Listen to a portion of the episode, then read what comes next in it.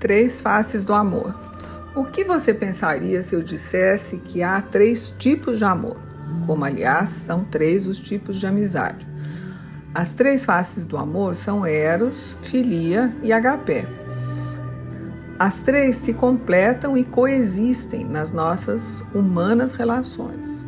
Eros é o amor carnal, natural, erótico, prazer corporal o fluido em efervescência. Lembrando que para os gregos temos Eros como uma das forças naturais e indestrutíveis ao lado do caos e da terra. Se caos é o princípio masculino e Gaia o feminino, Eros é o que move o masculino e o feminino na direção um do outro. É ele que nos mergulha numa intimidade sem pontos de referência, completamente perturbadora. Filia é a amizade, o bem-querer, de onde filosofia, os que amam o saber, a sabedoria. É um amor virtuoso, imparcial, afetuoso, é a lealdade.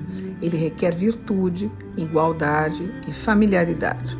Sua forma mais acabada é o amor mental, o amor espiritual, é o amor em sua forma mais nobre.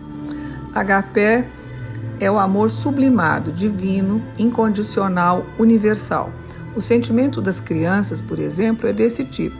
Muito se falou depois dele, porque nas traduções de Aristóteles feitas pelos cristãos, privilegiou-se esse amor como sendo o amor por Deus e o amor desse Deus por suas criaturas. Mas Aristóteles nunca disse isso. Agapé é simplesmente um amor altruísta.